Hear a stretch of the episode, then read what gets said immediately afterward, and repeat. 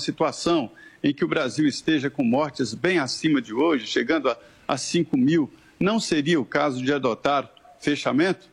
É esta tentativa de deixar a porta aberta.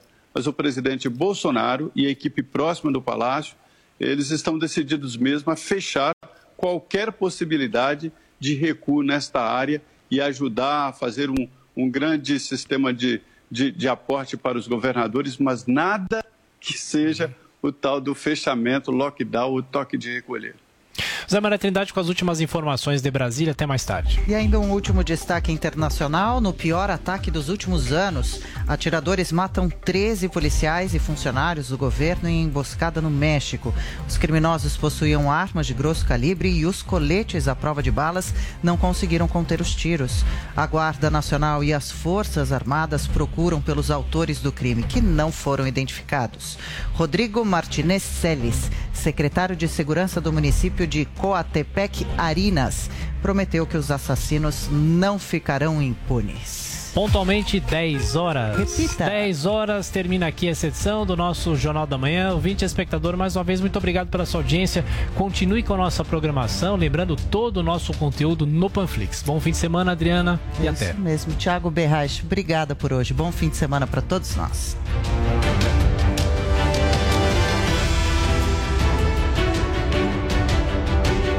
Nossos clientes, funcionários e familiares, as nossas lojas permanecerão fechadas por tempo indeterminado. Não se preocupe com as prestações. O pagamento, feito exclusivamente em nossos caixas, poderá ser realizado com tranquilidade, sem juros, quando nossas lojas reabrirem. Tudo em respeito a você, a nossa gente e ao país.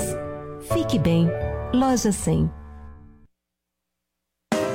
Jovem Pan Morning Show. Oferecimento Loja e 100. Construindo um futuro nota 100 para você. Fique bem. Loja e 100.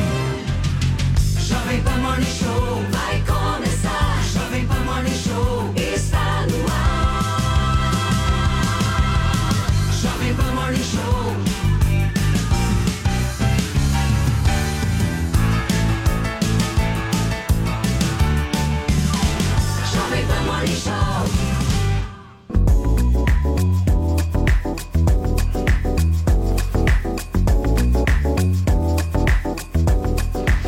Bom dia, minha excelência, seja muito bem-vindo. Nós estamos entrando no ar aqui na programação da Jovem Pan com o seu Morning Show, a sua revista eletrônica favorita aqui da programação da Jovem Pan, sempre de segunda a sexta-feira, das 10 às 11h30 da manhã, te informando muito, trazendo muito debate democrático, analisando os principais fatos políticos do dia fazendo você se divertir também na medida do possível com esse momento difícil que a gente está vivendo, mas a gente vai fazer a sua sexta-feira uma sexta-feira melhor, a gente promete aqui. Até às 11h30, fica com a gente, você é o nosso convidado especial do programa de hoje. Major Olímpio, 58 anos, senador, major. A Covid-19 vitimou ontem mais uma autoridade brasileira. Ele representava na figura de representante público a síntese da maioria dos brasileiros, a complexidade em que lidamos com o vírus. Ele pedia por vacinas e se foi antes de ser imunizado. No programa de hoje, a gente traz a repercussão política sobre o falecimento de Olímpio e a pressão que a morte dele joga pela instalação de uma CPI da pandemia no Congresso Nacional. Ainda no programa de hoje, você vai ver que o presidente Jair Bolsonaro foi ao Supremo Tribunal Federal pedir contra o toque de recolher decretado em alguns estados e os entraves encontrados por empresários na busca pela compra de vacinas. E também vamos receber, gente, o empresário Caíto Maia para um bate-papo bem legal mesmo sobre empreendedorismo. Tudo isso e muito mais no Morning que está chegando nesta sexta-feira no rádio, no YouTube e na Panflix. Vamos nessa, meus queridos, porque a gente vai sair dessa, com fé em Deus sempre. Bom dia, Paulinha. Bom dia, Paulo. Hoje a gente vai com uma hashtag tradição. Para você que está no Twitter e participa aqui do nosso programa, hashtag comente o morning. E como o Paulo falou, vamos tentar manter a energia alta, trazer um pouco também de alegria. É, e podem caprichar nas montagens, memes, GIFs, para a gente mostrar aqui no fim do nosso Morning Show nessa sexta-feira. Vini, tem muita pauta legal o programa de hoje. Esse papo com o Caíto Maia vai ser bem bacana. Um cara de muito sucesso, a Chili Beans, meu. Puta de uma Exatamente. marca conhecida. E o que, que você me destacaria de um assunto bacana da gente falar? Vamos falar sobre o presidente Jair Bolsonaro, o que ele disse na live ontem, como que ele está lidando com essa questão da pandemia agora com o novo ministro da Saúde.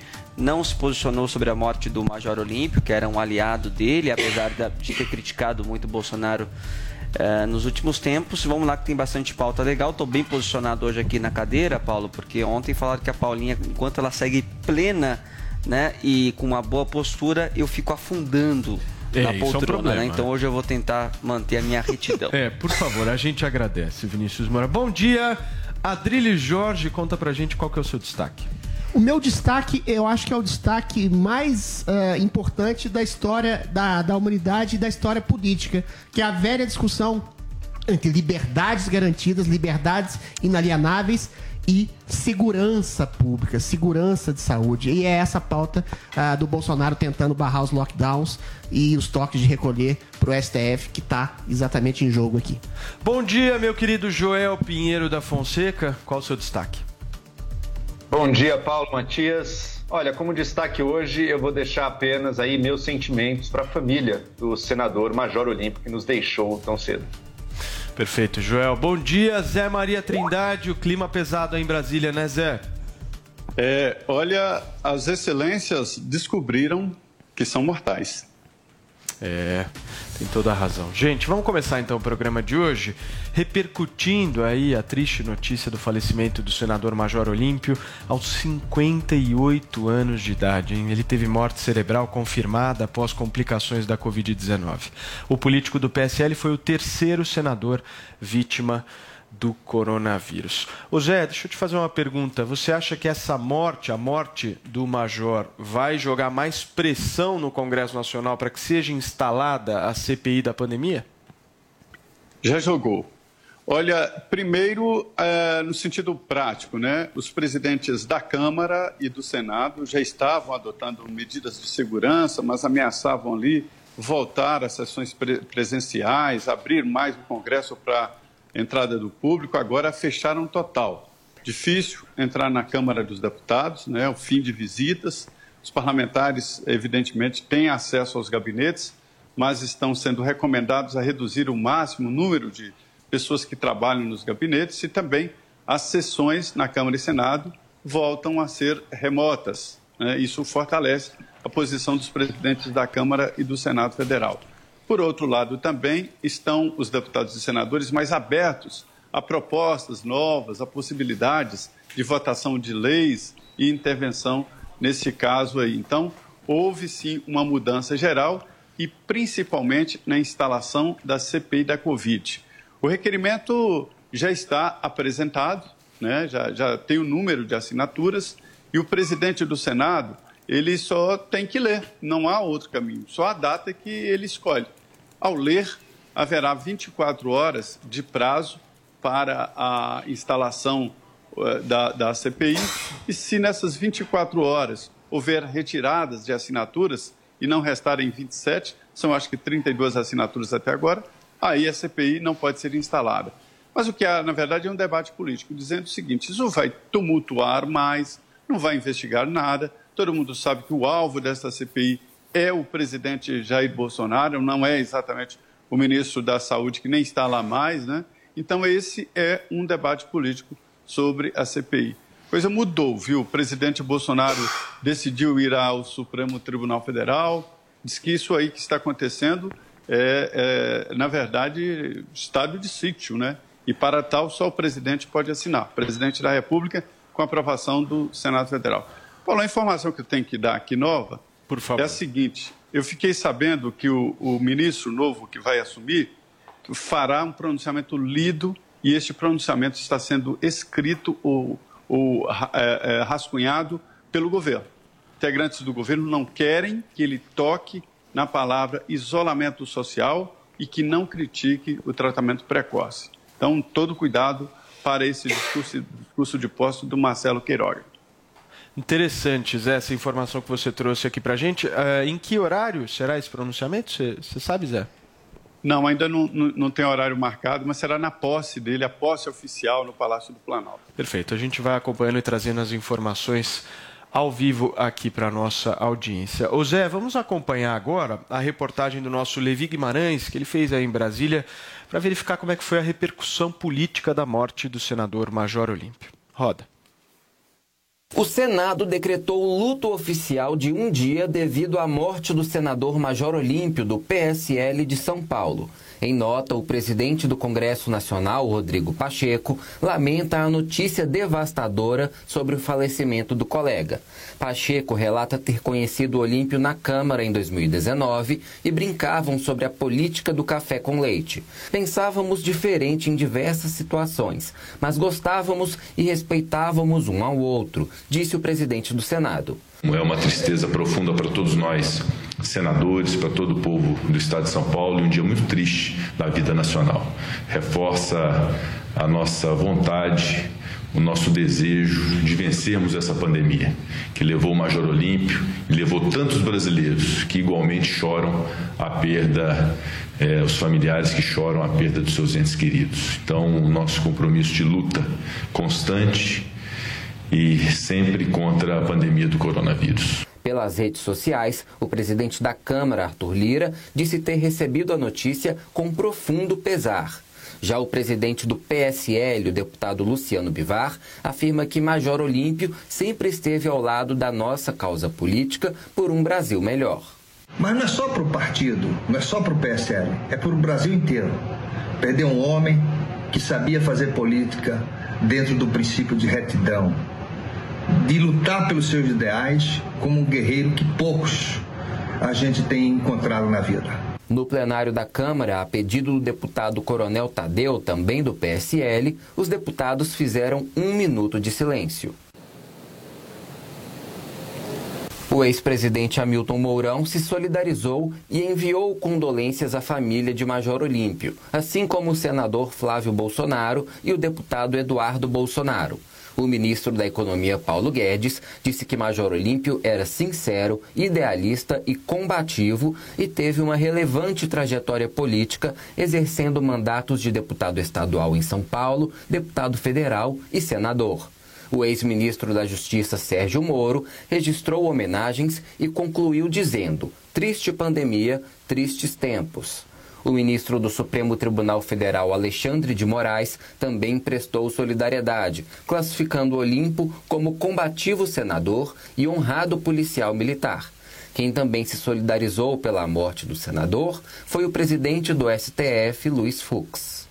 Foi um parlamentar combativo em relação aos valores morais, institucionais, do Estado de Direito, da legalidade democrática. Em nome da nossa corte, queria fazer esse registro e já tive a oportunidade de fazê-lo diretamente ao presidente do Senado Federal. O presidente da Frente Parlamentar da Segurança Pública, deputado Capitão Augusto, do PL, disse que teve com o Major Olímpio o privilégio de ombrear inúmeras causas em defesa da sociedade, da polícia e do parlamento.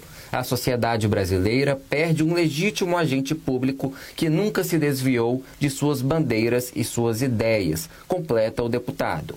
Já segundo o líder da minoria no Senado, Jean Paul Prates, do PT, Olímpio era firme nas posições, afável no trato, inteligente no debate e sempre disposto a ouvir um argumento contrário. Ele destaca que o coronavírus não vê coloração partidária ou idade e pede a instalação da CPI da Covid-19. Para o senador Randolph Rodrigues, da Rede, o falecimento de Major Olímpio é mais um retrato da situação do país e um reflexo de atitudes do governo federal. É necessário que seja feita uma reflexão das razões que nos trouxeram até aqui. Não adianta que o ministro da Saúde seja Marcelo, seja Pazuello, seja Tachi, seja Mandetta. Se a cabeça do presidente da República e do governo não muda. O presidente da Câmara, Arthur Lira, decidiu restringir por duas semanas a presença física de parlamentares e funcionários no plenário, comissões e dependências da casa. Segundo nota, a Câmara vai funcionar com o mínimo de servidores necessário para o funcionamento virtual das sessões. A medida é justificada pelo agravamento da pandemia. De Brasília, Levi Guimarães. Tá aí o nosso Levi Guimarães trazendo todas as informações para a gente da repercussão da morte do senador Major Olímpio lá em Brasília. Já eu estava lembrando aqui, durante a nossa matéria com a Paulinha, com o Vini e com a Adriles, é, o Major foi protagonista de muitas tretas, né? Se a gente for lembrar. É, lembra quando o Lula estava assumindo a Casa Civil, que teve uma pessoa que gritou no meio da plateia: vergonha, vergonha. Era Vergonha ele. era, era o, o bordão Lembra? dele, né? É. Ele já gritou vergonha com o Alckmin. O Alckmin Lembra? também. E quando num- ninguém protestava contra o Alckmin, ele foi o primeiro. Em relação ao salário da Polícia Isso. Militar de São Paulo, enfim. E também quase saiu na mão com o Dória. Ou seja, sempre foi um cara muito polêmico, né? Você lembra? Lembra, essa do Dória é mais recente, inclusive, né? Ele não tolerava que o governador de São Paulo tinha realmente uma rixa muito profunda. E o Major Olímpio, ele era alguém sempre muito convicto das suas posições, né? Defendeu até o fim, mesmo mudando aqueles que o apoiavam ou não.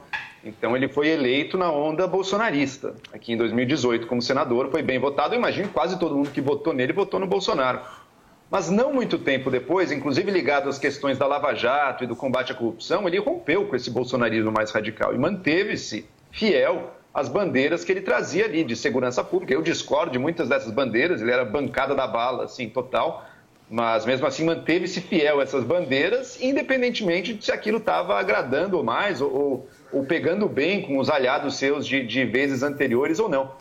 Eu estive com ele algumas vezes, aí uma naquele canal My News, outra aqui na Jovem Pan, entrevistei ele para o Jornal da Manhã e sempre me marcou isso, como era alguém com muita clareza nas suas posições e que defendia tanto suas posições quanto o seu eleitorado, a questão da polícia, a corporação, sempre defendeu com muita convicção e jamais vacilou nisso, mesmo quando sua popularidade ou seus números pareciam não estar tão bons como foi depois que ele brigou com o Bolsonaro. Era alguém que trazia uma política propositiva e, e calcada em certos valores inegociáveis. Sim. E agora nos deixa aí. Ô Paulo, e o, e o senador Major Olímpio provavelmente deve ter sido infectado é, num encontro que teve entre senadores no Congresso, em que pegaram o Covid também o Lazier Martins, senador, e o Alessandro Vieira, ambos foram internados, né? O, eles já receberam Alessandro Vieira é senador do Cidadania, do cidadania. do Sergipe. Exatamente. Então você vê a capacidade realmente de que o transmissão desse do vírus Major e, e o Olímpio- assessor também assessor- que está em estado exatamente. grave. Que tem os seus 20 e poucos anos, É, né? é um É assessor jovem, novo. Assessor novo.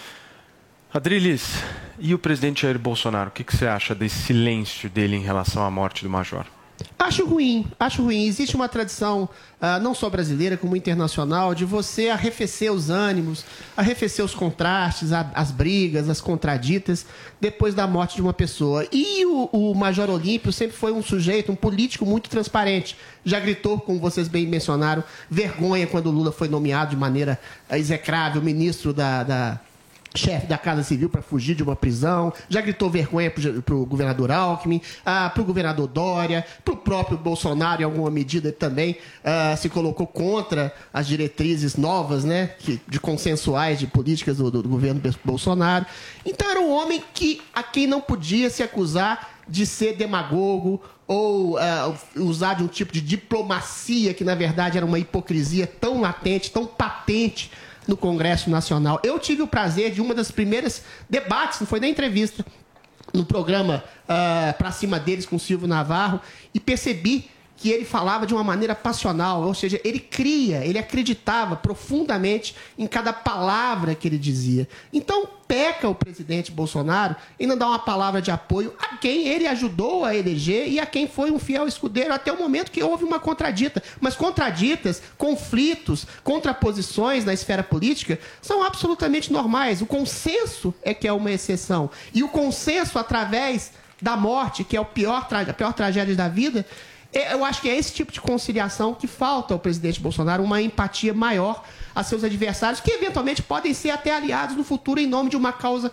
maior que a simples questiúncula política.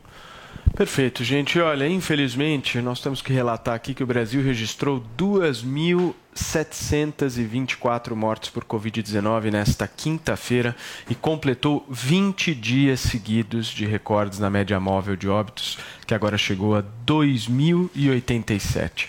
Os dados do Rio Grande do Norte não foram fornecidos por problemas técnicos no acesso às bases de dados, de acordo com o levantamento do Conselho Nacional de Secretários de Saúde. Ao todo, já são 287.499 mortes causadas pela doença aqui no país. É nesse cenário que hoje o general Eduardo Pazuello deixa oficialmente o cargo de ministro da Saúde, dando lugar ao médico Marcelo Queiroga. Apesar da troca de comando, o presidente Jair Bolsonaro tem mantido o mesmo discurso, né, Vini?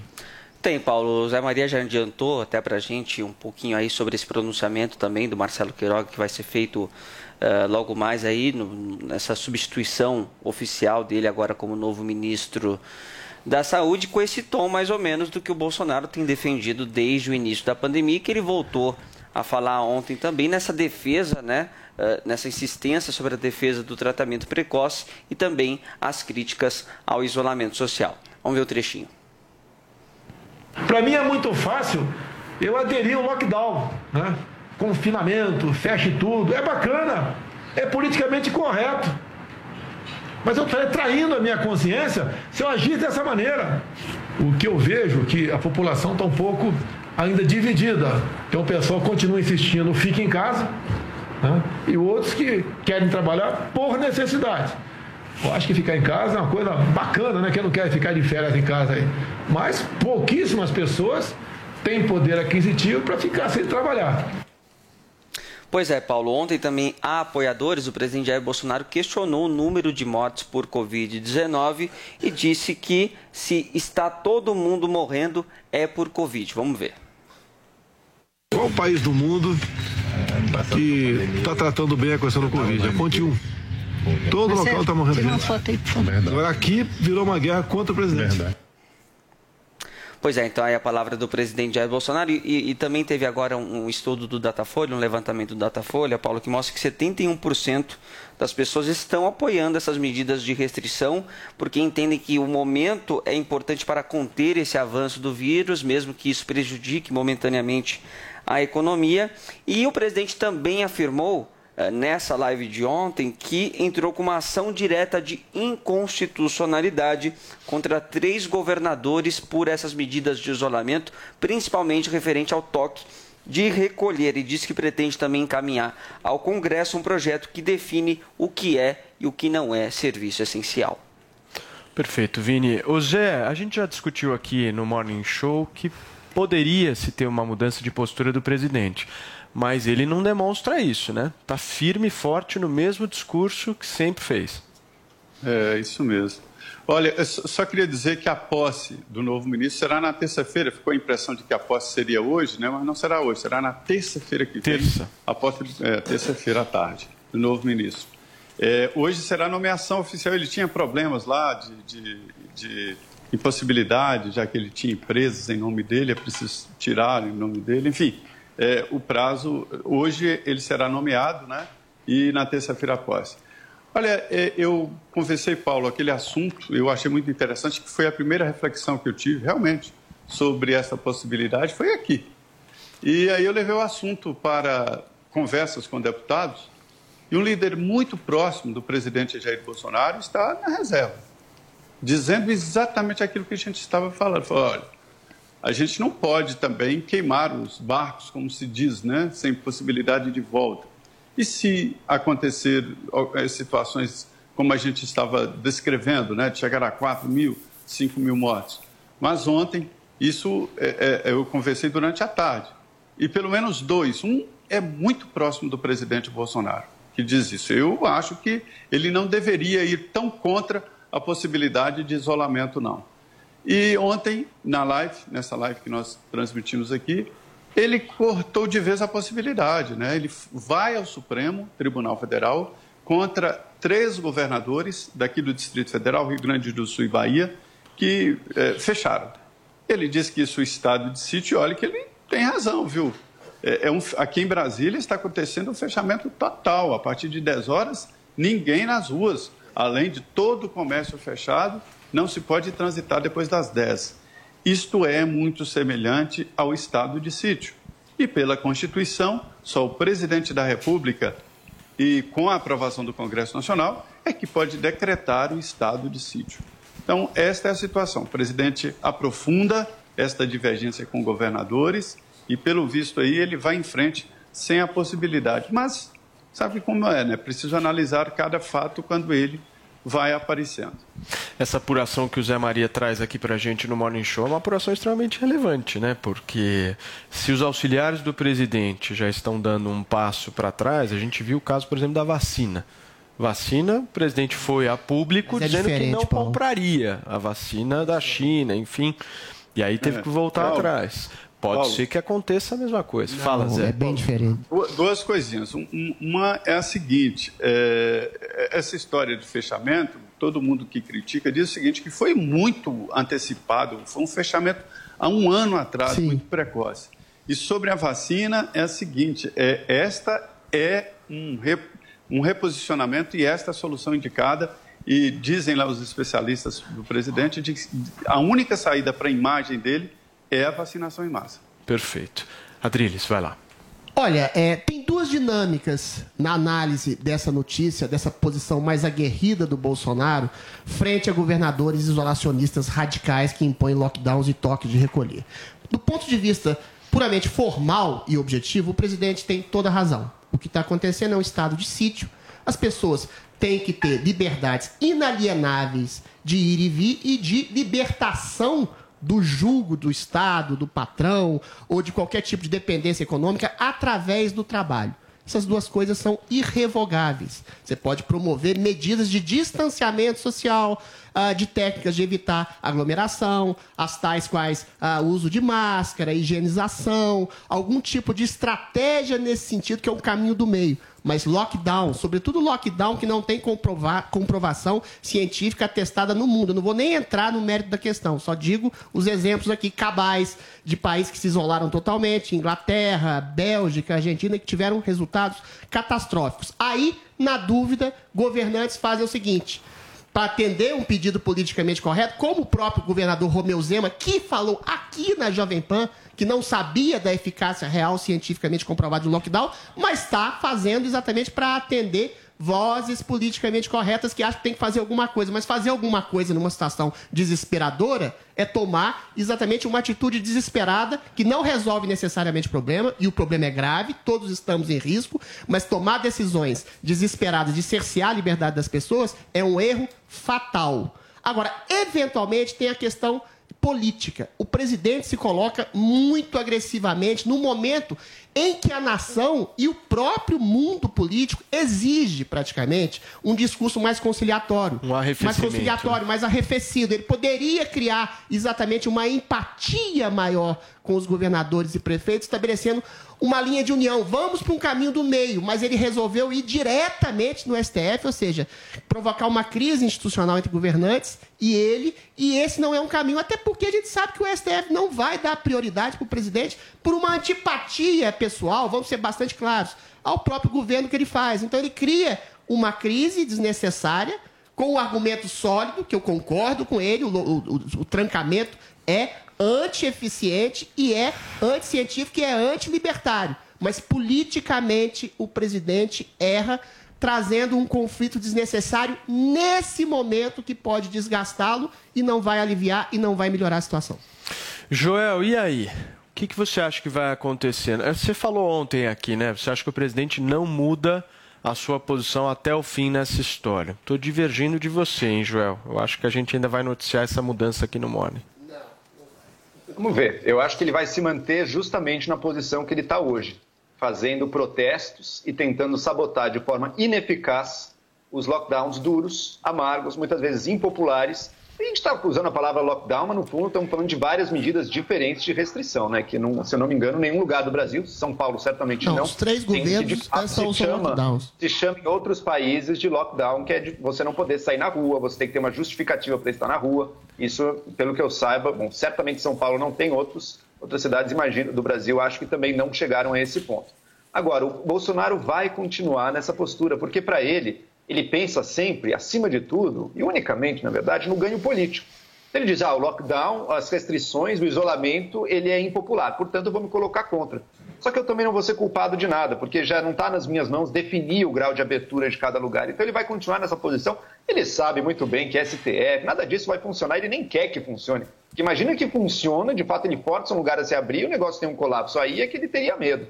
Ele sabe muito bem que não vai funcionar, ele sabe muito bem que a, a posição dele vai continuar sendo não seguida por governadores e prefeitos. E veja, até por governadores e prefeitos que apoiam o Bolsonaro.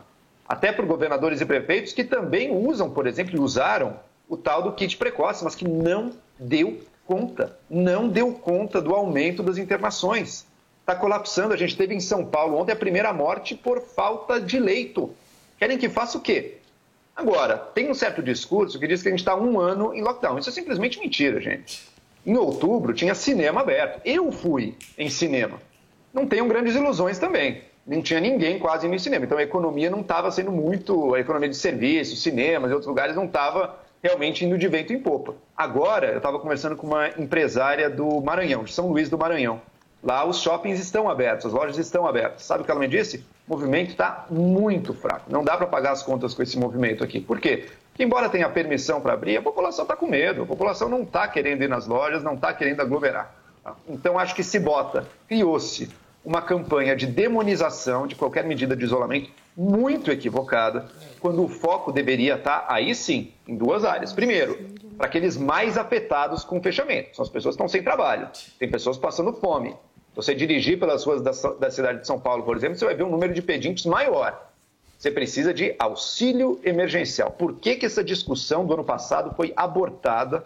Não se discutiu mais o prolongamento do auxílio emergencial e só agora estamos voltando. Isso está deixando pessoas realmente na beira do desespero absoluto. É criminoso fazer isso. E segundo ponto, também é importante, a angústia e o sofrimento de tantos empresários que veem o seu modo de vida e o seu sustento em xeque. E precisam também ter medidas claras de apoio, do Perfeito, estender Joel. o crédito novamente a eles, Perfeito. podendo ser renovado, inclusive. A extensão dos prazos que iam vencer esse ano mas tem que ser tudo estendido de novo. É óbvio que tem que ser estendido. Ok. Essas são as bandeiras importantes. Ser contra o distanciamento neste momento é um suicídio. Ok. Paulinha, É distanciamento, fala um isolamento. pouquinho. Peraí, Adris, você já vai falar. Vai lá, Pa- vai lá Paulinha. por Poderia assinar com o relator Joel, mas acho que até o Adrilles tem um ponto, essas crises desnecessárias, né, trazidas pelo Bolsonaro, porque ele poderia estar falando sobre isso, sobre como arranjar fundos para esse auxílio emergencial, que a gente sabe que é necessário, que é inevitável, 150 reais, 200 reais, gente, o que é que dá para fazer com esse dinheiro numa família? Não dá para fazer nada. E é um, é bem desesperador. Eu confesso que hoje, por exemplo, eu acordei assim muito mal. Três pais de amigas falecendo, amigos com idade entre 30 40 anos internados, os hospitais sem leitos, a previsão é de piora. Isso que vem. Eu não sei se vocês estão recebendo essas mensagens de médicos, médicos de confiança, que estão se mobilizando agora só para a Covid, enfermaria toda voltada para tratamento de Covid. A foto que hoje também rodou numa notícia de um homem no chão que foi levado pela família desesperada no ambulatório, com uma enfermeira ali tentando fazer o máximo e aquele homem morrendo no chão. É isso que a gente está passando, é isso que a gente está vivendo. E não interessa se você é presidente, se você é senador, se você é advogado, se você é lixeiro, qualquer um de nós, se precisar ir para o hospital, não vai ter vaga. Que parte disso é difícil de entender. Se alguém tiver um problema no coração, um AVC, e tiver que ir para um hospital, não vai ter leito para essa pessoa. É muito desesperador para a gente ficar discutindo sempre essas crises que o Bolsonaro resolve criar, em vez de enfrentar o que a gente está passando. Todos estamos passando. E, eu- eu- esse clima de tristeza está atingindo todos nós, né, Paulo? Ontem você pode até também Ah, é relatar complexo, um pouquinho né? o clima na redação também, depois que vem a, no- a morte de um, de um senador, porque é, é alguém que a gente se comunica todo dia, entrevista, Ah. tem contato. E alguém E que vem- tem e todos vem- os benefícios, né, que a gente imagina, tem plano de saúde, tem Exato. dinheiro para, enfim, e aí o melhor notícias atendimento. de, de conhecidos, se não me engano, um ex-governador de Goiás também morreu por falta de leito. Não foi só por Covid, não, foi por falta eh, de leito, e aí vem notícias de conhecidos, vem notícias cada vez mais de pessoas jovens também vindo a óbito por causa da, do coronavírus. É o muito ponto, triste. O ponto é o seguinte, gente. A gente vive um momento, e eu já falei isso aqui ontem, que a gente precisa reforçar a Complicado. nossa empatia. É, É. como o Adriles bem colocou. Agora não é hora do presidente Jair Bolsonaro ir para o enfrentamento. Agora não é hora dos governadores irem para o enfrentamento Isso com aí. o Bolsonaro. Aquela Não é de coletiva de, CPI. imprensa, o Dória pegar, mandar recado pro Bolsonaro, o Bolsonaro falar É. que ele é calcinha apertada. a gente não isso. quer saber disso, não dá mais tempo disso. Ô, Nós precisamos bater na tecla da solução. Eu já É venho isso aí. falando isso aqui no Morning Show há bastante tempo. Solução, solução, solução, solução, solução. É só assim, porque o sentimento que a gente tem é horroroso. É De horroroso. impotência. gente. De impotência. É horroroso Tá. esse sentimento. Ô, Vocês não sabem como foi duro ontem noticiar a morte do Major Olímpio. Que era um cara, assim, que pelo menos aqui na Jovem Pan sempre foi um cara legal. Extremamente solícito com a gente. Um cara que sempre teve com a gente. A gente, né, Zé, você lembra muito bem disso. Deu inúmeras entrevistas aqui na rádio, inúmeras. Sempre foi muito solícito, gente boa, daquele jeitão dele, os- com os defeitos, os Independente dele. do que ele pensa, né, Era um Paulo? cara que poderia estar ou vivo. com entendeu? ele, é lógico. Era um cara que, se, se estivesse vacinado, poderia estar vivo. É, esse é o ponto. Paulo, a Adriles. gente tem, a gente deve ter empatia, a gente deve ser emotivo, a gente deve ver a tragédia, mas se a gente não vê a tragédia com racionalidade e ficar num dos dois extremos, ah, libera tudo e tranca tudo, a gente não entra no caminho do meio. O Joel tem um ponto. A gente não fez lockdown no ano passado, como a gente não está fazendo lockdown esse ano, porque é impossível fazer lockdown no país com as dimensões do Brasil, em que periferias e transportes públicos e pessoas têm que trabalhar num dia para comer no outro. A gente não vai sair dessa através dessa solução mágica e floreada e politicamente correta que é o lockdown.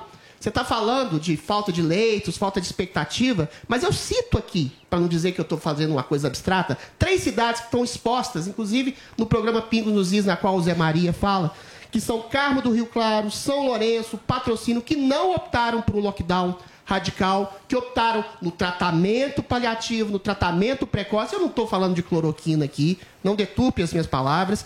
Exatamente, e que reduziu drasticamente, sim, a internação de pessoas que atacaram racionalmente as aglomerações. Perfeito. Ou seja, deve haver um caminho no meio. Não dá para trancar as pessoas e fazer essa medida socialistoide de dar e de estender um auxílio emergencial até quando?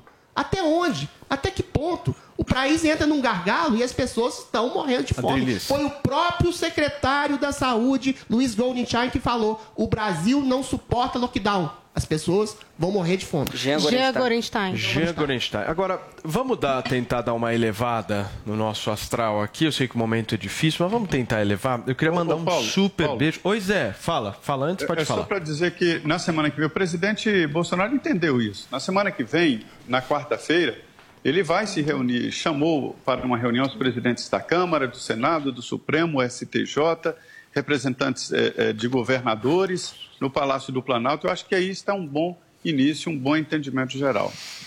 Muito bem. O Zé, a nossa Maria Edna S. Lima, ela que é a nossa twitteira aqui É. de, de É. plantão no. Morning Show, enfim, mandou uma mensagem super carinhosa que eu faço questão de ler aqui. Ela diz o seguinte: hoje ligadíssima no Morning Show. E sábado, amanhã, é dia internacional, sabe do que, Adrilho Jorge? Da felicidade. Dia Internacional da Felicidade. Queria agradecer a todos vocês, ela fala da bancada toda, pela dia da alegria de ouvir notícias, amenidades e música. Isso é Morning Raiz, Legal. são pequenas alegrias que nos fazem. É, hoje a gente não tá muito Felizes. alegre, não, Tá mas aí. vamos lá. Maria Edna, um Vamos, beijo tentar você. Amanhã é dia da felicidade. Vamos tentar. Vamos tentar. Trazer algum felicidade contentamento pessoa. pro Gal, pelo menos, que tá brava com ele. Bom, gente, olha só. Enquanto isso, nos Estados Unidos, personalidades brasileiras têm sido vacinadas contra a Covid-19. O ator Leandro Hassum comemorou ter conseguido a imunização, né, Paulinha? Pois é, ele conseguiu, comemorou, mas ao mesmo tempo lamentou porque aqui no Brasil o ritmo da vacinação está bastante distante do ritmo americano, né? Então vamos conferir o post do Leandro Rasson, ele tem 47 anos, então ele postou ali o comprovante da vacina e escreveu o seguinte, ó, estou vivendo um mix de emoções, muita alegria por ter conseguido me vacinar aqui nos Estados Unidos. Sim, já chegou no meu grupo, mas muito triste por saber que no meu país, que amo e onde vivo também, minha mãe já poderia se vacinar, mas não tem vacina. Não dá para ficar feliz por completo sabendo que tantas famílias choram seus familiares, por incompetência e ineficácia de muitos, orando muito por todos. Também lá na Flórida, em Miami, a gente teve o bispo Edir Macedo, da Igreja Universal, tomando a vacina e publicando nas suas redes sociais. Né? Ele e a esposa foram vacinados. Então a gente tem as imagens aí que foram publicadas pelo bispo Edir Macedo, que, é, junto com a sua mulher Esther Bezerra, recebeu o imunizante da Janssen, que é o que é de uma dose só, né? O da Johnson É, é, uma Janssen, dose é. só. Sim. Então ele aí é, recebendo essa vacina. E muita gente considerou esse ato dessa publicação até uma mobilização bastante positiva para os evangélicos, né? Para acreditarem na vacina, para tomarem a vacina. Pelo menos esses que são os frequentadores da igreja do Bispo Edir Macedo. E também está acontecendo uma discussão bastante grande lá na Flórida, principalmente, onde a gente tem, enfim, brasileiros que fazem turismo e agora esse turismo da vacina, né? Então, gente pensando em ir para lá para tomar vacina. E aí eles estão tentando criar algum critério para que os moradores tenham a prioridade. Então, quem é morador para ter a prioridade aí na vacinação. Mas a verdade é que também na Flórida eles não estão excluindo eh, essas pessoas que passam pela Flórida por turismo. Então, tem essa questão aí do turismo da vacina também acontecendo lá pela Flórida nos Estados Unidos. Ô Vini, falando em vacina, aqui tem alguns empresários brasileiros que estão tentando adquirir as vacinas, né, por parte da iniciativa privada, mas estão encontrando alguns entraves, né? É isso, Paulo. O que acontece? Tem um projeto de lei em vigor no Brasil que estados, eh, municípios e a iniciativa privada elas têm o direito de buscar, de fazer a compra desses imunizantes, desde que disponibilizem essas doses para o SUS, até que a vacinação esteja contemplando aí os grupos prioritários. Porém, esses empresários eles querem adquirir essas vacinas para aplicar nos seus funcionários. É o caso do Carlos Wizard, que inclusive chegou a ser cogitado, lembra, Paulo? Lembro. Para o Ministério eh, da Saúde e também do Luciano Hang, né, que é um grande apoiador aí do presidente Jair Bolsonaro. Olha só o que, que o Luciano Hang O filho do Luciano Hang é nosso ouvinte assíduo. É nosso ouvinte? Assíduo. Mandar um abração pra ele. Sempre manda mensagem Bacana. dizendo que tá ouvindo a gente. E olha só o que ele comentou sobre essa história pela internet. Enquanto o governo atua na vacinação do grupo prioritário, que conta com 78 milhões de pessoas, buscamos o direito de comprar e aplicar a vacina nos trabalhadores.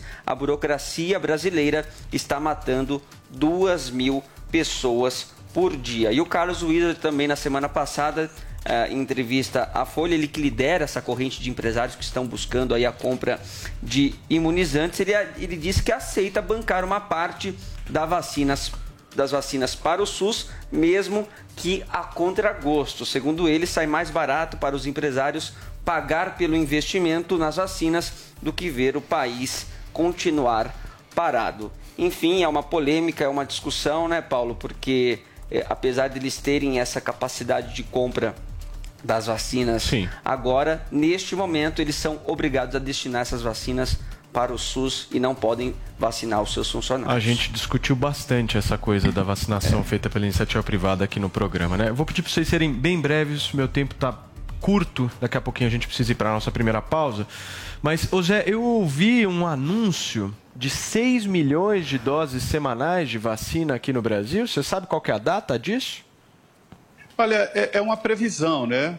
O ministro Pazuello, aí, né, nessa fase que nós estamos de dois ministros, né, é, é, disse que é possível, é, há um otimismo no mercado de que vai sobrar vacina para comprar.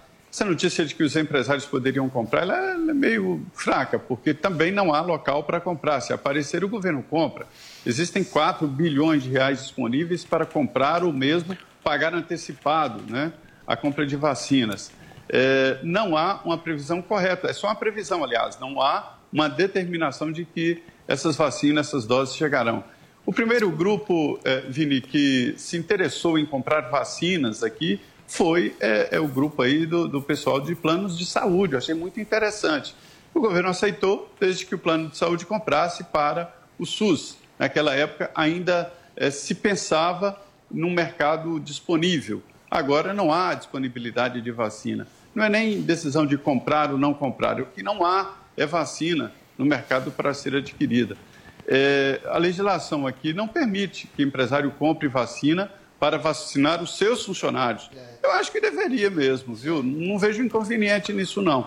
Mas a ideia de que isso provocaria injustiças, de que quem pertence a uma grande empresa seria vacinado, o outro do lado que não tem emprego autônomo, não, né? O sentimento mais humano, mas no sentido mais é, socialista do que exatamente pragmático. É, mas também tem, tem injustiças sendo cometidas diariamente aqui, por exemplo, na, injustiça na educação. não racional, né? Educação, tratamento privado e público está sendo absolutamente Agora, o governo diferente. poderia economizar também nessas doses, já com a compra do- dos empresários, e poderia, ter, poderia ser uma coisa equilibrada Sem também, dúvida. né? É, uma Os coisa não empresários anula a compram a outra. vacina, doam metade Essa para o SUS, por exemplo, demonização, e metade existe, pro- existe uma demonização da iniciativa privada no Brasil que é um negócio absurdo. A iniciativa privada estende a mão, já acha que é alguma coisa. Calma, senta, conversa. Porque mais importante solução. até do que os grupos prioritários vacinados, que é muito importante, é a gente. vacinação em massa. É isso aí. Isso Quanto é mais muito gente importante vacinar, também. melhor. Paulinha. Rapidamente, só porque eu falei aqui do Bispo Edir Macedo e aqui estão falando que eu falei que evangélicos não acreditam em vacina. Eu não falei em nenhum momento isso, né, gente? O que eu falei Estimular. é que estimula quando você tem um líder é, da igreja, como se o Papa tomar vacina, quem é católico e Ai, segue meu o Papa Deus. vê uma pessoa de confiança sendo vacinada, como se o presidente tomar vacina Até porque a encoraja gente as viu pessoas. muitos pastores espalhando, sim, teorias É. contra a É, mas vacina. não dá pra Gente, mas eu né? jamais É. falei dá aqui que evangélicos Não, não não uma acreditam atitude em é vacina, tá? Todo Que fique mundo claro. acredita em vacina. Por Todo favor, é. Paulo, ô, Paulo, esse- Inclusive o Adrilles. Inclusive, eu nunca desacreditei. Eu só, só contra qualquer tipo de coisa obrigatória, só isso. É um ponto. A gente fala em justiça, né? Ah, justiça. Realmente, os grupos prioritários de, de, de grupos de risco, que são idosos, comorbidades, têm que ser vacinados anteriormente. Mas você colocar o entrave burocrático para que empresários não vacinem seus funcionários, vai mudar o que isso? Quanto mais gente vacinada, melhor. E se a iniciativa privada pode comprar, particularmente, vacinas para os seus funcionários, não vai mudar a dimensão da vacinação dos idosos. É só algo a acrescentar e ajudar na, imuni- na imunização coletiva das pessoas. Ou seja, uma coisa não anula a outra. Se a gente ficar com essa mentalidade socialistoide que a iniciativa privada entrava e promove injustiça, nesse sentido, você está desracionalizando e Perfeito. emburrecendo o princípio de justiça, que é quanto mais gente vacinada, melhor. Perfeito. Joel, vou pedir para você ser bem breve, querido, por favor. É isso aí, a gente precisa agora no país de mais vacinas. A gente sabe como o governo falhou no primeiro momento, agora está todo mundo correndo atrás, mas quanto mais gente tiver atrás, melhor. Será que vai ter doses para os empresários comprarem no mundo? Olha, alguns acham que não, mas e se os empresários acharem que tem, deixa eles comprarem também. Eu acho até que tem que ter alguma regularização para impedir uma competição. Dois entes brasileiros brigando, leiloando a mesma dose ali, isso aí poderia aumentar o preço. Seria ruim para o país. Agora, o que não tiver, quem chegou antes tem o direito de comprar aquela dose. E acho que sim, o, o empresário comprou, ele doa alguma parcela, ele doa para o SUS. Isso até ajuda o sistema público. E o outro ele pode usar na sua empresa. Se você proibir que ele use na sua instituição as doses, daí é que ele não vai querer comprar nenhuma mesmo. Então não vai, não vai servir para nada. Você tem que sim, neste momento, permitir que as ambições, o desejo por abrir antes, o desejo por retomar a economia, essa ambição seja utilizada também na busca e na compra por vacinas. Os empresários têm que poder comprar também. Não dá para deixar tudo nas mãos do governo federal, como a gente viu, já demorou muito e comeu muita barriga. E daqui a pouquinho no Morning Show a gente vai comentar sobre o pedido de desculpas da Maju pela fala O choro é livre. 10 horas e 48 minutos. 53 minutos agora da, da manhã desta sexta-feira. Hoje é dia, dia 19 de 19. março de 2021. Nós vamos agora para o Rio de Janeiro, gente, porque novas medidas de contenção do coronavírus foram decretadas pelo prefeito do Rio, Eduardo Paes, nesta sexta-feira. Quem já está ao vivo conectado aqui com a gente é o Rodrigo Viga. Fala, Viga, bom dia para você. Conta pra gente o que vai estar incluso nas novas proibições. Ele é muito erudito, né? É, Bom dia, Paulo Gol. Tudo bem? Tudo tranquilo? Erudito? Bom dia para você. Por que erudito, Viga? O que vai estar incluso? Isso daí eu acho que nem minha bisavó falava. Eu tudo bem. falo. Beleza, vamos lá. Inserido. Vamos, vamos adiante. Ué, o que que, o que que vai valer a partir de agora? Pode ser assim? Vamos lá, Paulo. Fica à vontade. Praias trancadas fechadas, porque a gente tem visto aí do... Ah, ah, merci beaucoup, Messia. É, o que a gente viu nos últimos finais de semana de verão eh, foi aquela concentração enorme de pessoas. Até o prefeito Eduardo Paz, ele ficava minimizando até umas duas semanas, dizendo que era achismo, né? É, pensar que na praia haveria mais transmissão, mais risco. Mas aí tem praias e praias, tem é, quantidade e quantidade de pessoas, e a gente não pode esquecer que, para além da praia, há outros fatos e acontecimentos, inclusive deslocamento até a praia, a saída da praia, a parada ali em bares e restaurantes, algo que é muito é, trivial, muito é, é, cotidiano e rotineiro é, para moradores do Rio de Janeiro, cariocas e também para turistas. Então as praias estão fechadas a partir no primeiro minuto desse sábado até a próxima segunda-feira. Não pode comércio ambulante, não pode atividade esportiva, não pode atividade aquática, não pode é, também o comércio físico na região. É proibido parar carros é, na orla, a não ser moradores, é claro, uma tentativa de evitar que as pessoas é, sigam para parar de respeitem o decreto. Há ainda a vedação na entrada de ônibus fretados de turismo na cidade do Rio de Janeiro, tudo para tentar eh, conter aí esse avanço da pandemia de Covid-19. E é apenas o começo, viu, Paulo? Porque a perspectiva é que na semana que vem, na próxima segunda-feira, quando vai haver uma nova reunião do Comitê Científico com o prefeito, que medidas mais duras, mais ríspidas, mais rigorosas vão ser anunciadas para tentar dar um break, dar um freio. Inclusive, o alerta que foi feito agora há pouco aqui no Centro de Operações da Prefeitura, que voltou aquela dica, aquela orientação aqui no Rio de Janeiro. Fiquem em casa, se protejam, se guardem, porque a situação está bem complicada. Da- Já já eu te conto quais podem ser as novas restrições daqui para frente, viu, Paulo? O Viga e os números aí no Rio de Janeiro, só traz pra gente esse detalhamento bem rápido, por favor. Taxa de ocupação de UTI estava em 95%. Internações eh, batendo recorde, com quase 1.200 pessoas.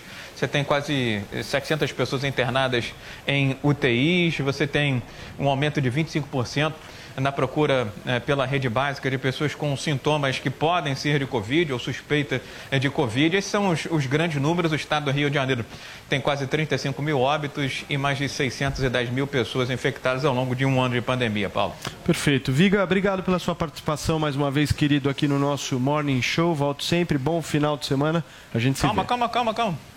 Oi? Fala. Por favor, Calma, calma, fica calma, calma, Fala, você quer falar Só- mais? Só o, arre... só, só o arremate. Só, só um arremate final. Você é sempre cordial e gentil, Paulo. Vamos lá. O que, que vai ser discutido é, a partir da semana que vem?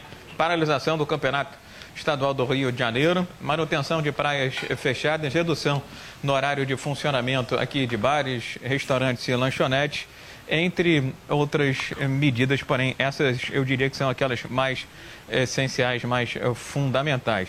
Paulo. Valeu, Viga. Abraço pra você, querido. Obrigado mais uma vez pelo seu trabalho. Bom final de semana. Ô Vini, e aqui em São Paulo, o prefeito Bruno Covas está antecipando novamente, da mesma maneira que fez no ano passado, todos os feriados. Exatamente, parece que ainda estamos em 2020, né, Paulo Matias? E além dessa medida, também tem a mudança no horário do rodízio, aquele rodízio que nós temos aqui em São Paulo, né, dos carros, né, cada dia uma placa diferente que não pode circular pela cidade, que vai passar, passar a valer a partir da próxima segunda-feira, Paulo, das 8 horas da noite até as 5 horas da manhã, justamente no horário do toque de recolher, Ou para seja, evitar... sair de casa depois das 8 da noite é multa. É multa para quem tem é, é, referente à placa do, Aquele do- do determinado dia. Não é todo determinado dia, Não. a partir das 8 horas. Exatamente, Entendi. mas então, se lembrando meu rodízio é terça, eu não Isso. posso sair na Mas terça. o toque de recolher segue normal também. Tá? Então foram antecipados os feriados de Corpus Christi, Dia da Consciência Negra. Momento e três, extrema- E três feriados de 2000. Calma, Covas, eu anuncio aqui pra você.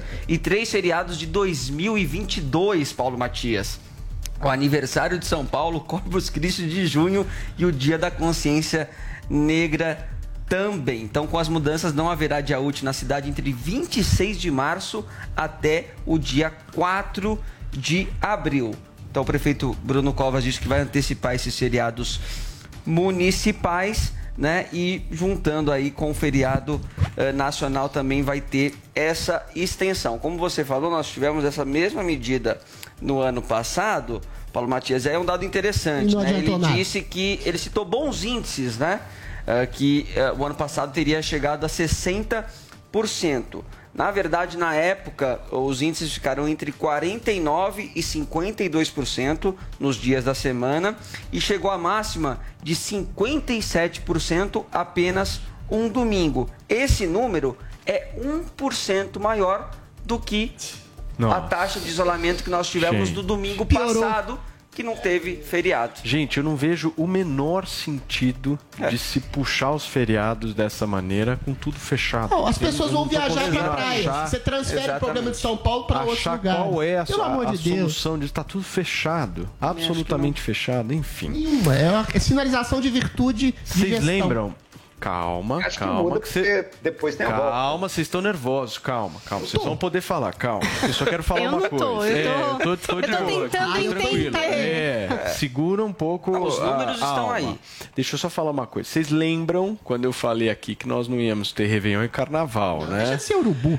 Esse aqui me É, chamou de urubu. achou urubu, é. Um feriadão de aniversário da Ah, cidade até de o São Paulo já a gente era. tem muita gente, É, é. muita gente imunizada, pode ficar tranquilo. Tomara.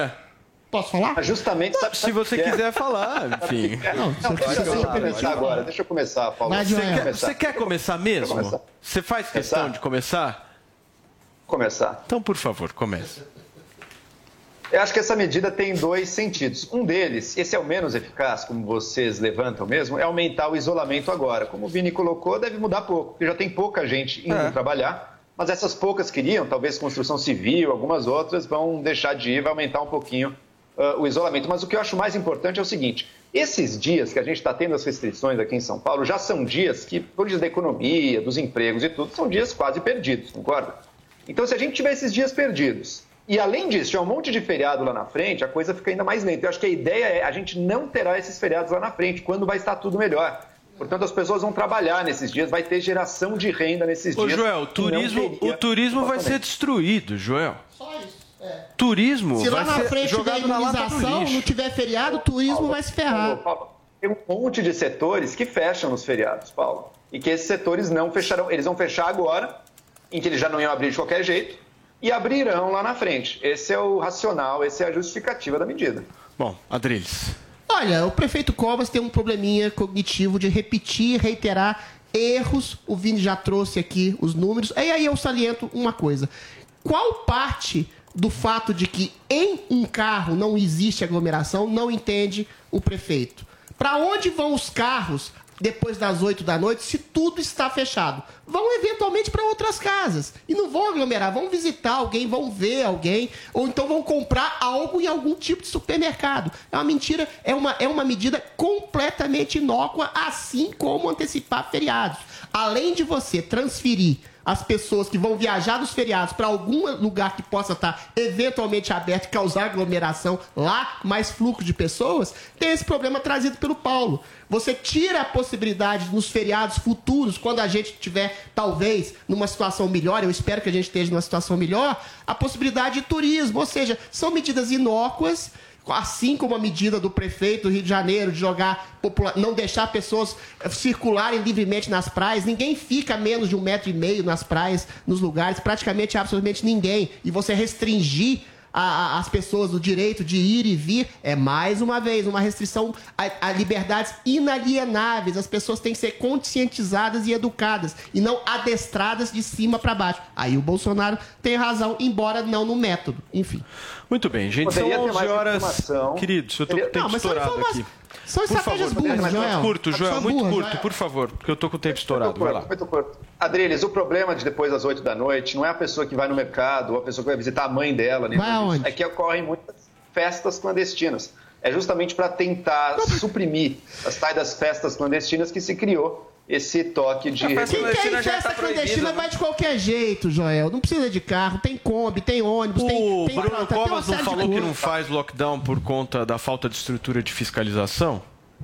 Isso é uma É, ele tradução que é mais polícia. Exato. Simplesmente Pra não mim vou é- é nada. Mas justamente por não ter como fiscalizar ajudar na tudo, fiscalização, né? restringe o transporte depois das 8 da noite. Mas é inócuo, Joel. Ninguém aglomera dentro do carro. Queridos, eu Não é o preciso carro dizer uma coisa destino, agora. né, Adriles? Tá, mas pra ir pra festa tem outras formas. Pode ficar tranquilo. Calma, calma, calma, que essa situação vai passar. Vai passar. Nós ainda iremos em festas, se Deus quiser, no futuro. Imagina uma festa, Joel Pinheiro da Fonseca e Adrilho Jorge reunido. Imagina, Paulo. Mas no passado, quando Não os números fale as coisas ao vivo que a gente passa fora das câmeras, por favor. 11 horas e 4 minutos. O Brasil não pode mais esperar, gente. 19 de março, precisamos das reformas estruturantes aqui no nosso país. Essa é a campanha da Jovem Pan, lançada no início de 2021. Hoje a gente ouve o depoimento do economista Luiz Carlos Rauli. O Brasil não pode mais esperar. Finalmente chegou a hora da reforma tributária brasileira. Uma reforma que pretende ser simplificadora, tecnológica 5.0 e que resolva o grave problema da supertributação sobre as famílias que ganham menos. Com a união dos presidentes da Câmara e do Senado eleitos agora, recentemente, com o governo federal, com o apoio dos senadores e deputados, dos empresários e dos trabalhadores representados pelos fiscos do Brasil, o Brasil vai voltar a ter um novo sistema tributário, como já teve no passado. A reforma tributária simplificadora tecnológica 5.0 vai proporcionar crescimento econômico, isonomia entre as empresas, diminuição da carga tributária global, vai propiciar mais empregos, milhões de empregos novos por ano, vai propiciar melhores salários, mais lucros para as empresas e diminuição da carga tributária sobre as famílias que ganham menos. O Brasil não pode mais esperar. Muito bem, minhas excelências, sexta-feira é dia de notícia boa aqui no Morning Show para vocês. Olha só, amanhã, sábado, começam os sorteios dos carros do pancadão de prêmios da Pan e já tem um sorteio, sabe de quê, Paulinha Carvalho? De um Volkswagen Virtus. Vocês têm noção do que, que é isso? É, só tem prêmio top no pancadão da PAN e você paga apenas 66 centavos por dia para participar. Você já imaginou andar numa máquina dessa, hein, meu amigo, minha amiga? É luxo, hein? Puro luxo. O Volkswagen Virtus, só para vocês terem uma ideia, tem motor 1.6 MSI, 117 cavalos de potência, sensor de estacionamento, quatro portas, total flex, foi eleito o melhor sedã compacto pelo Guia Quatro Rodas e muito mais. Esse carro tá top mesmo, tá muito bonito. Para ficar completo mesmo, sabe o que, que tá faltando, queridos? Ganhar o pancadão da Pan e colocar o carro na garagem, garagem. óbvio. Então faz o seguinte, corre agora no site www.pancadal, né, sem o tio no ar, pancadaldeprêmios.com.br para você se cadastrar agora, meu, não perde essa oportunidade. Porque além do Virtus, eu vou falar uma coisa para vocês, tem mais 10 prêmios para serem sorteados amanhã sábado. Dá só uma olhada no que a gente vai sortear, Adrilho e Jorge, pra você ficar muito louco. iPhone 11, Smart TV, notebook, tem caixa de som JBL, minha Boa. querida Paulinha Carvalho. Essa caixa tem um som, meu... Maravilhoso. Arthurzão Jolie gosta muito de som, sabe muito bem do que eu tô dizendo. Tem Alexa, sabe aquela, Vini? Que você Pra chega... conversar com ela, pedir pra ouvir os podcasts da Jovem Pan. Isso. Você já imaginou a Adriles conversando com uma Alexa? Meu Deus do Alexa? céu. Sensacional. A Alexa me entrevistou quando eu fui Gente. eliminado e ela me cantou no BBB. Não, o Gente, a gente tá conversando falando com uma de um Alexa seria aparelho, não de uma pessoa. Tem smartwatch, Alexa, não, smartwatch, um baita de um relógio incrível. Tem air fryer, enfim. Eu vou falar uma coisa pra vocês. Uma pergunta: é ou não é a maior premiação que vocês já viram, gente? É óbvio que é. E aí, eu vou dizer pra vocês agora o seguinte. Deixa eu pegar aqui o meu texto direitinho pra mostrar pra vocês aqui o que, que eu gostaria.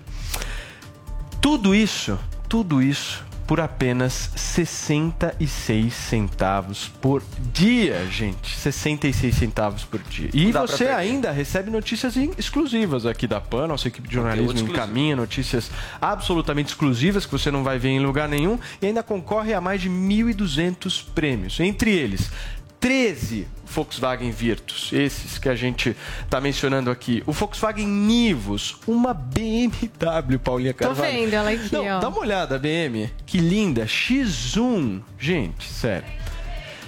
Ainda não é BM, maravilhoso.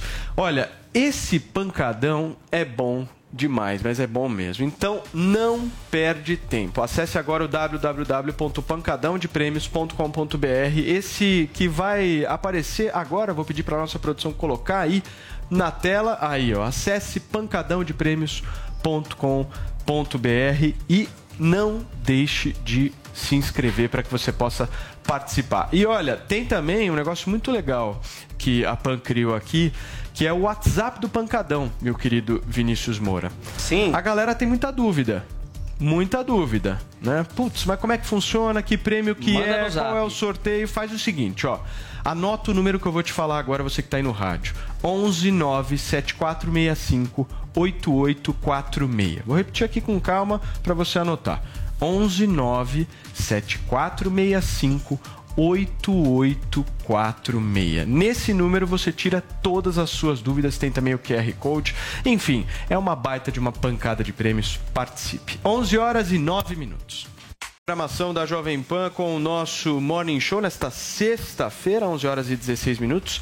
Antes da gente ir para a nossa próxima pauta, posso só trazer uma notícia urgente aqui que me chamou bastante atenção. Bruno Covas e João Dória na treta. Vou ler aqui a fala do governador João Dória. Ele diz o seguinte: alertamos a prefeitura de que a medida deveria ser discutida previamente, a medida de antecipação dos feriados. Gera dúvidas e preocupações em prefeitos, sobretudo do litoral.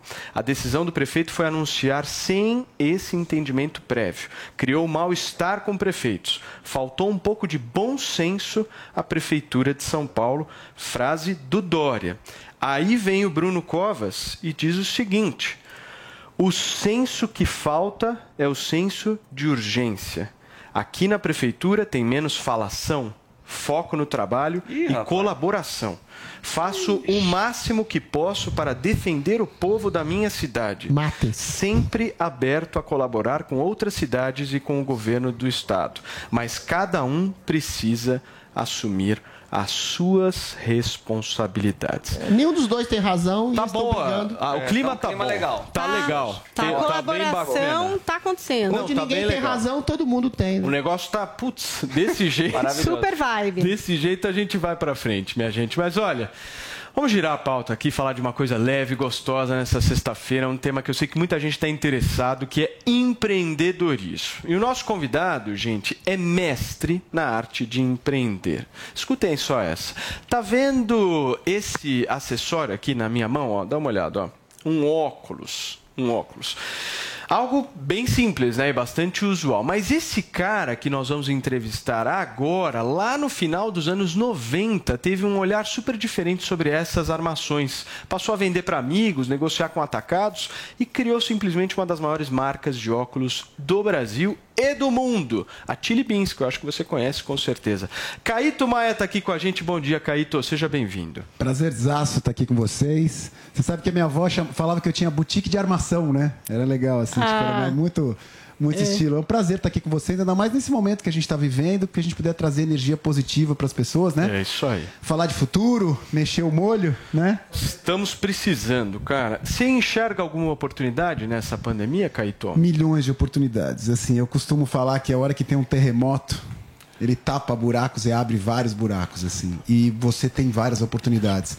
Aconteceu isso ano passado na pandemia e está acontecendo de novo.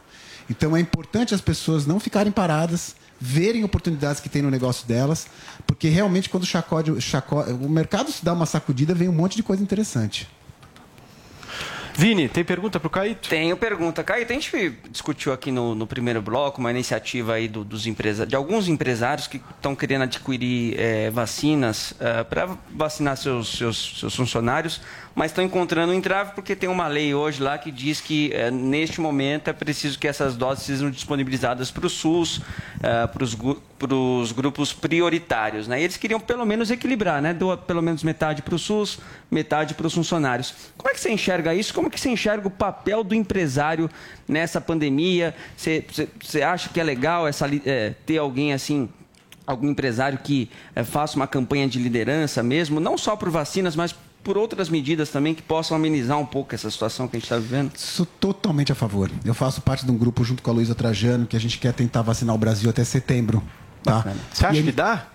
Cara, o empresário, ele acredita em tudo. O empresário é, é quase uma barata que sobrevive a uma guerra nuclear, entendeu? Então a gente tem que acreditar. Eu acho que assim, a agilidade do sistema privado que toca esse país é importante. A gente tem iniciativa e tem atitude, exemplos. Então eu sou totalmente a favor. E assim, a favor de dividir. Né? Quer dizer, o SUS tem prioridade, a gente tem tudo, mas a gente tem agilidade. A gente pode ajudar. E eu, como empresário, eu tenho obrigação de fazer isso. Então eu sou totalmente a favor. Setembro, você falou que acho que dá. Se você for escutar os técnicos, não dá. É. Tá? Mas a gente tem que acreditar. E tem que colocar. Tem um estudo muito interessante que já está acontecendo, que quando um país está vacinado 30%, não sei se vocês viram o que aconteceu na Inglaterra seis semanas atrás, as mortes caem de 1.600 para É. 200. Então isso já é, via Israel também, já é uma evolução que tem. Então a gente não não, precisa está ser a totalidade, né? Precisa ser, mas você Melhora, que... Sim. afoga o gargalo, Mas um jeito absurdo. População de risco. Exatamente. Então, assim, a gente tem que viver com os percentuais. E a gente tem um sistema de vacinação assustador, é o melhor do mundo, né?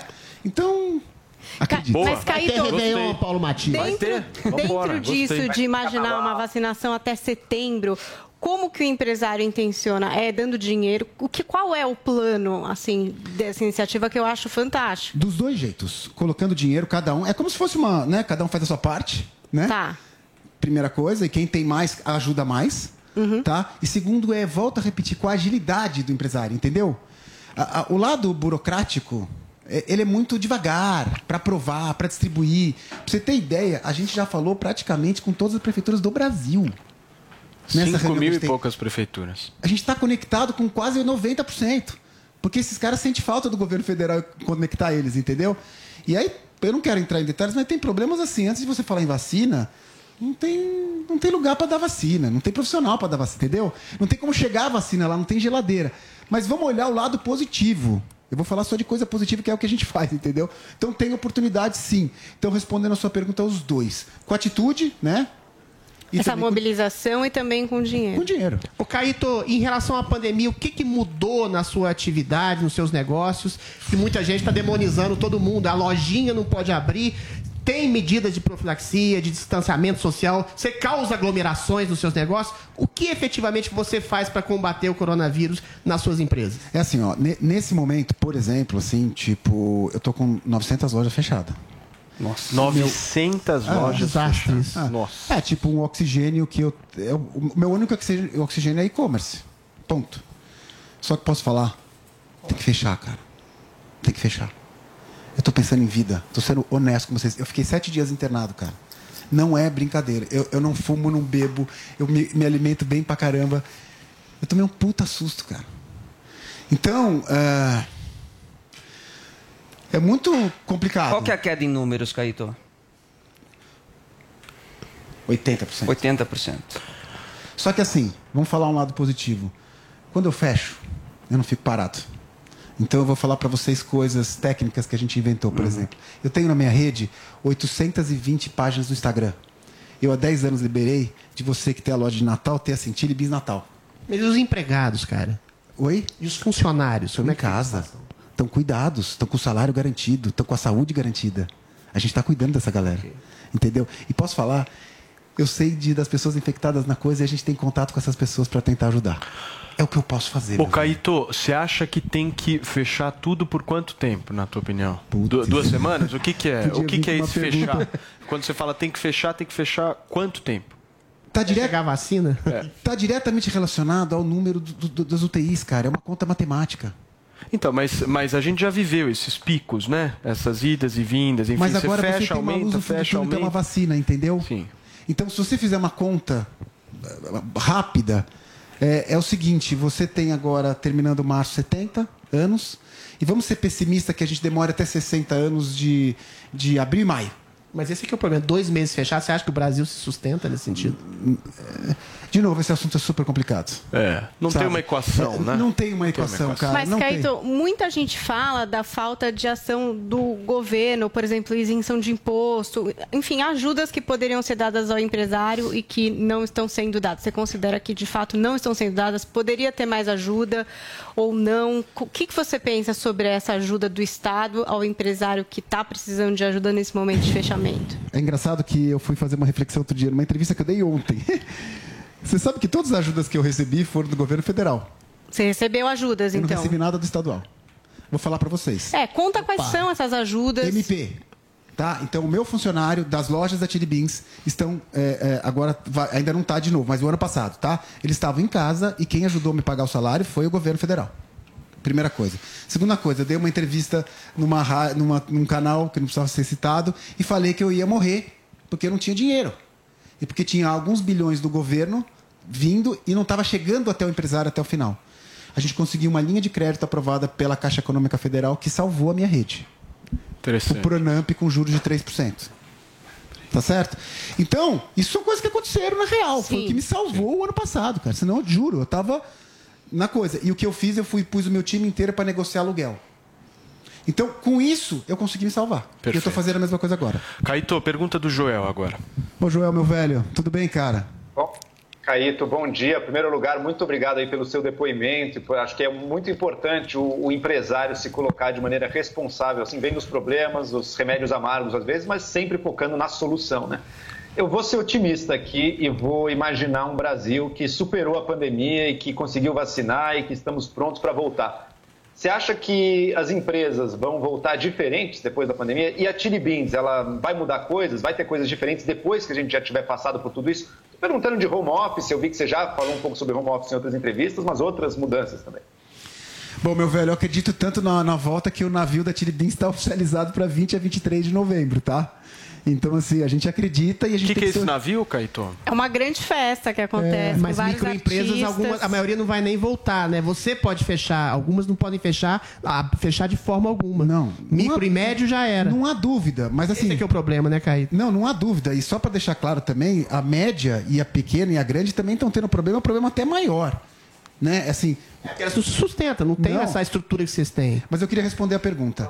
Quem não voltar diferente depois da pandemia não vai sobreviver. Quem não souber tratar o funcionário com respeito, não entender da saúde mental do funcionário, entender que seu- sua- a sua empresa tem que ser mais produtiva, cuidar mais do, do, do planeta, essa empresa não vai perdurar. A empresa que não souber tratar pessoas, respeitar pessoas, essa vai morrer. Essa, para mim, acho que é o maior ensinamento que tem. De novo, é um momento super delicado. É muito triste. Só para vocês saberem, o mercado de ótica é de 22 mil óticas no país. Já fecharam 30%. É triste pra caramba, cara. é triste que não acaba mais. Mas a gente tem que ser otimista e ver oportunidades que a gente tem agora nesse momento. Essa é a minha função. Ô, Caíto, falando sobre oportunidade, tem um programa super bacana que você participa, né? Que é o Shark Tank Brasil, você já está há bastante tempo lá. E como é que foi a experiência desse ano, né? Receber eh, empresários que eh, também, eh, assim como vocês, tiveram dificuldades, eh, mas muitas vezes sem esse sócio investidor que tem a garantia de deixar um funcionário em casa, né? De, de conseguir manter um negócio. Mas eles trouxeram também inovações assim referentes à pandemia. Como é que foi a, a temporada desse ano para você? Então, a- a- além de ser uma coisa super esquisita, com vidro no meio, que você não podia olhar, não podia cada um no seu camarim, uma coisa super esquisita, mas é a realidade né, do momento, foi o, o Shark Tank mais investido. Os, os- os tubarões compraram 70% das empresas. Caramba. Porque as empresas já vieram com essa cabeça nova. E até me surpreenderam, entendeu? Então, essa coisa dessa empresa nova, com essa geração nova, é o que vai fazer a diferença. Então, assim, essa última temporada foi muito especial, cara. Foi muito legal. Não, muito bacana. Paulinha?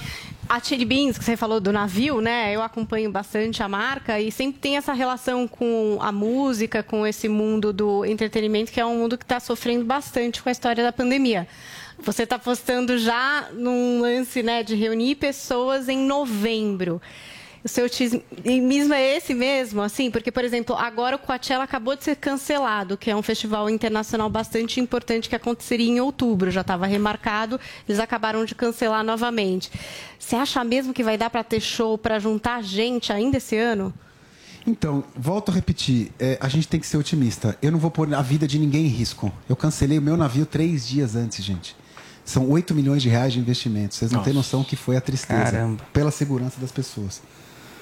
Entendeu? Então, nesse momento, o que eu queria falar são duas coisas para as pessoas que estão escutando. Pelo amor de Deus, não fiquem no meio do, do mar sem plano. Mesmo que não tenham futuro, façam o seu plano. Façam o seu plano de volta. O que as pessoas não podem, os empresários desse país, que sejam micro, pequeno, é ficar sem plano. Isso é a primeira coisa. E segundo, é você manter a todo lado otimista e acreditar na história. Fácil falar? Impossível, muito difícil. Mas a gente tem que fazer isso. Essa é a minha opinião. Nunca mais eu vou falar aqui no Morning Show que não vai ter Réveillon depois dessa Não, entrevista. o Caíto Tá mudou vendo? a nossa. Mudou minha Sai vida. pra lá, urubu.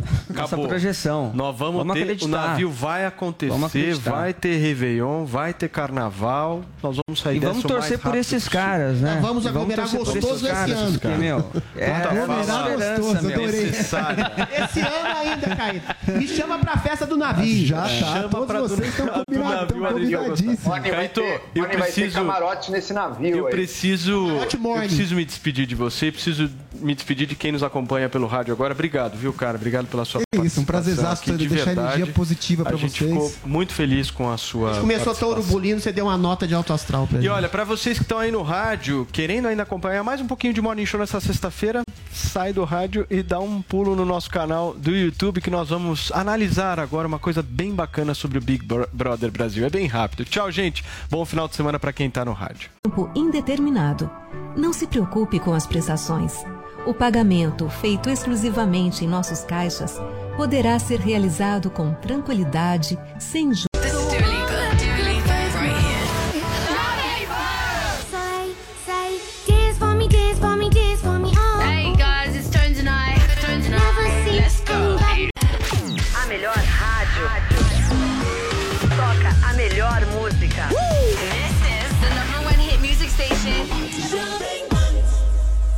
O Jovem Pan, você escolhe somente os assuntos de seu interesse e recebe notificações em tempo real. É a notícia direto na palma da sua mão, com leitura fácil e resumida. Baixe